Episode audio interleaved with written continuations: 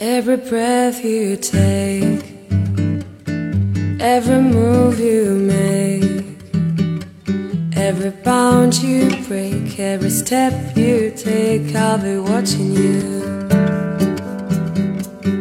Every single day, every word you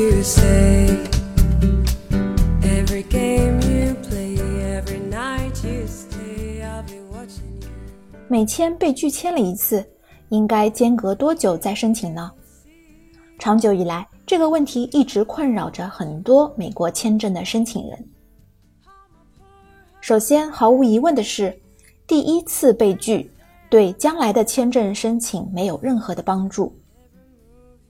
但第一次被拒了，将来就再也拿不到美签了吗？这也未必。第一次被拒以后，说明当时我们没有能够说服签证官，让他相信我们会在结束美国之旅后回到自己的国家。如果说签证申请是一场一对一的专属表演的话，说明这场戏我们演砸了。不妨仔细回想一下签证当天的情形，问自己这几个问题：第一，你为什么会出现在这个舞台上呢？换言之，你去美国做什么？赴美的目的是否真实有效？第二，你的道具合格吗？在签证当天，你出示的材料都充分吗？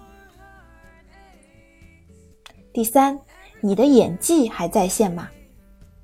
对着签证官展露出的神态、动作是否表现的自然和真诚？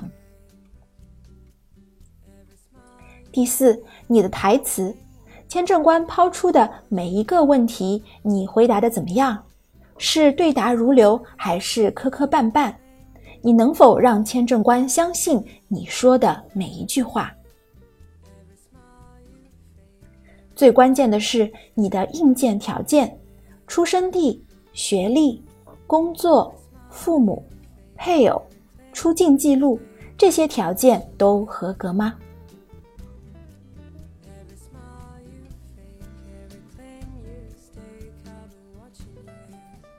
点开这一期小雪妈节目的，恐怕都是有一些伤心往事、被拒签经历的小伙伴们。没关系，第一次演砸了也 OK，谁都有发挥失常和运气不好的时候。把刚才小雪妈说的那几项拿出来仔细的分析和回顾一下。如果你赴美的目的真的只是旅游或者医疗，不是去美国打工或者找人结婚。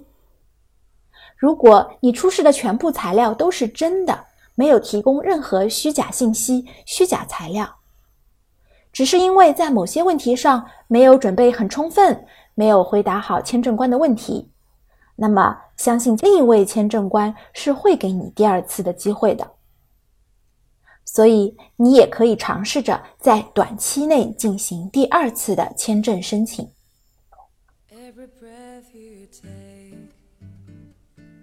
那么短期内大概间隔多久比较好呢.如果你的行程很着急，比方说单位领导派你去美国参加重要的会议，再不出发就来不及了，那么你就不需要等待，在第一次拒签以后就可以立即申请。但是请务必记住，你的赴美的理由必须是真实有效的。另外，我们也建议你准备一些和第一次不同的新的补充材料。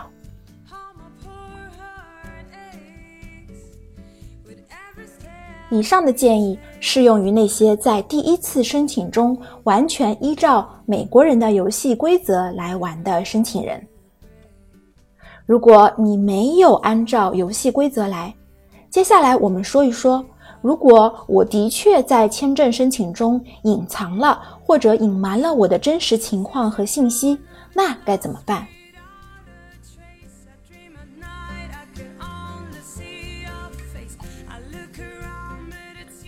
确实，很少有申请人是完美的，每个人或多或少都有一些弱点。比如说，你对于自己的真实工作和收入没有信心，于是呢，在第一次先申请签证的时候就使用了一份假的工作证明，或者是假的存款单。或者呢，你刻意的向签证官隐瞒了有亲戚在美国的情况，那么签证官在不动声色的拒签我们的同时，也会在签证的系统中备注好为何要拒签你的理由。在短期内，新的签证官绝对不会再次相信我们，所以建议你至少等待一年左右以后再次申请。那为什么要等待那么久呢？来听小雪妈说一说美国人和中国人对于撒谎、对于原谅的态度，中美之间的巨大的差异。在我们中国学校里呢，老师从小就教育我们：有则改之，无则加勉。当你承认了错误，还是好孩子，下次不要再犯就是了。在电影里也是这么演的，好人呢对坏人说：“你只要坦白就能从宽，抗拒从严。”类似的这些教导，无形当中都让我们认为，犯错了不要紧，只要我们向权威认错，并且认错的态度足够好，认错足够及时，对方就一定能够原谅我们，就会给我们再一次的机会。撒谎当然也不例外。那么放到美领馆的签证官身上，是否也是如此呢？不得不说，如果你持有这样的想法，那是大错特错了。美国人的思路是：我会相信你说的每一句话，直到我发现撒谎了，或者你有撒谎的嫌疑。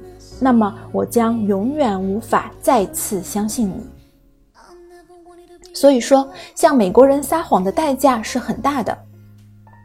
无论在事后你的认错态度如何的好，如何赌咒发誓再也不犯同样的错误，美国人很难再给你第二次机会。第一次他们会完全的相信你，但这个信任一旦被打破。破镜就是破镜，很难再重圆。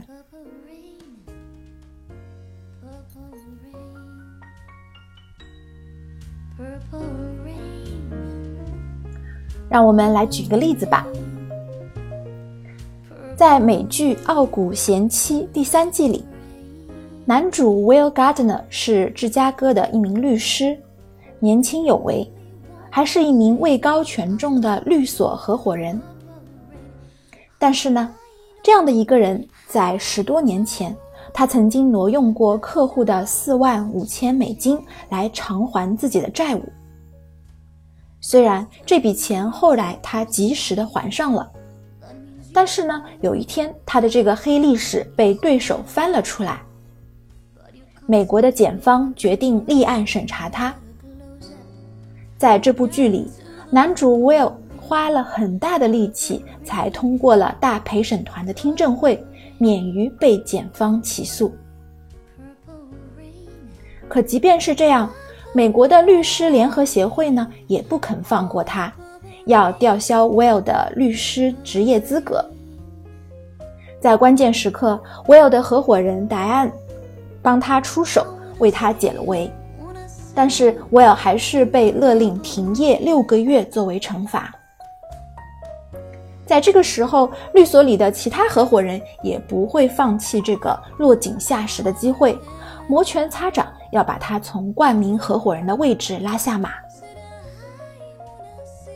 就这样折腾了六个月，六个月以后，男主终于重出江湖了。但这件事情呢还没完，在接下来几季的故事情节里。不断有对手和同行拿这件事情来嘲笑和攻击男主，说他曾经偷了客户的钱，还怎堪客户的信任呢？男主也只能够默默地承受当年的愚蠢带来的后果，绝对不敢再还嘴。就是这样的一件事情，可能在我们看来也有点无法理解。挪用了客户的几万块钱，而且最终还还上了，又是十多年前男主年纪还轻、不懂事的时候。现在呢，男主开办的律师事务所事业蒸蒸日上，让他戴罪立功，让律所给纳税人多缴一点税，不就好了吗？值得这样去兴师动众，去砸人饭碗吗？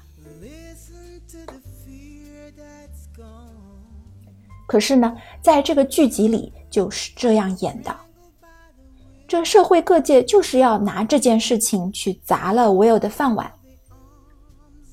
虽然是一部美剧，但是呢，这件事情很深刻的反映了美国社会的现实。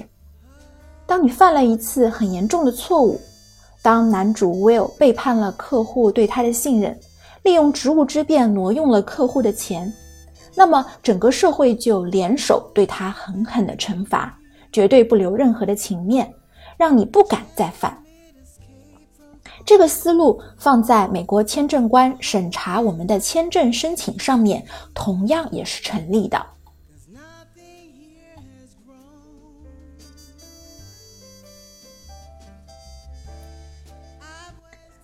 所以，如果你在签证申请中犯了和 Will 同样的错误，就不需要浪费时间和金钱再次申请了。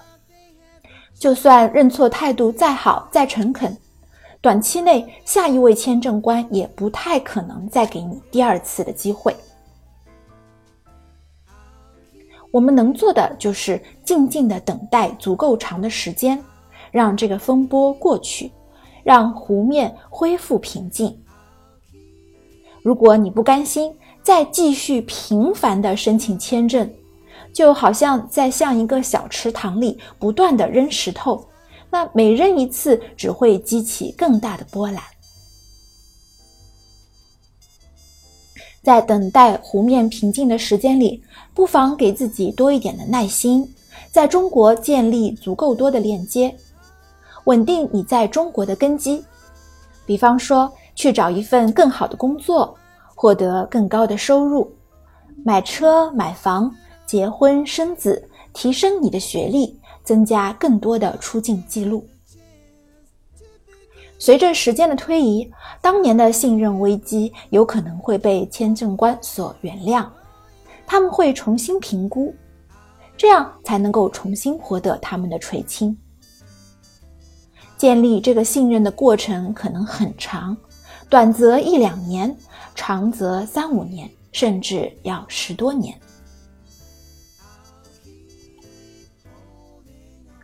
当然，最好的办法还是永远不要失去签证官对你的信任和信心，争取第一次就拿到签证，第一次就把事情做好。那为什么我们一定要这么做呢？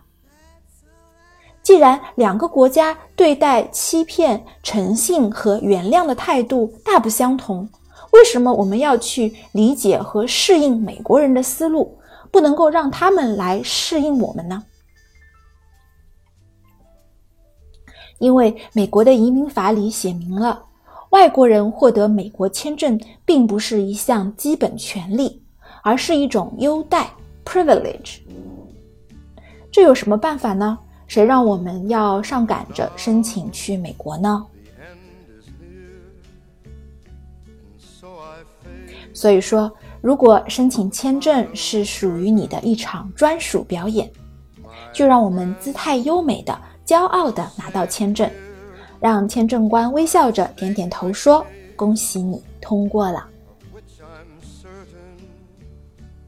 好的，这就是小雪妈在新年以后节后的第一期节目，关于被签、被拒签后间隔多久申请比较好呢？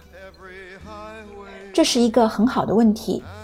可惜没有一句话、两句话就能够说清的懒人专用答案，因为每个人都是独一无二的，每个家庭也各有各的烦恼和短板，当然也有各自的过人之处。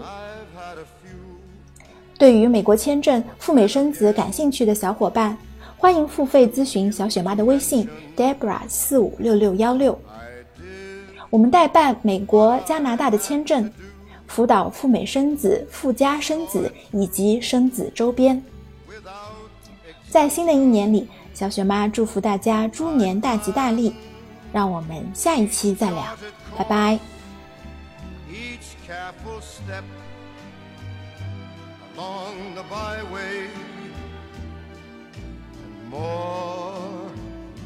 much more than this.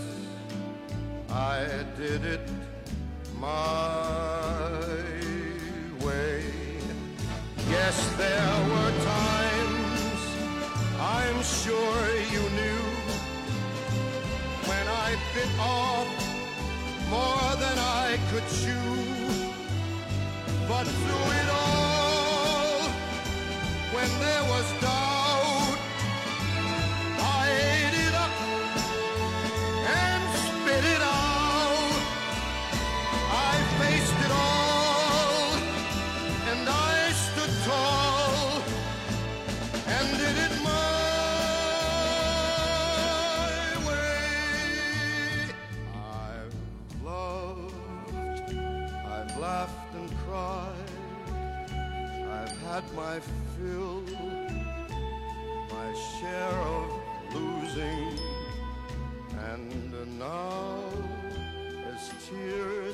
Subside, I find it all so amusing to think I did all that,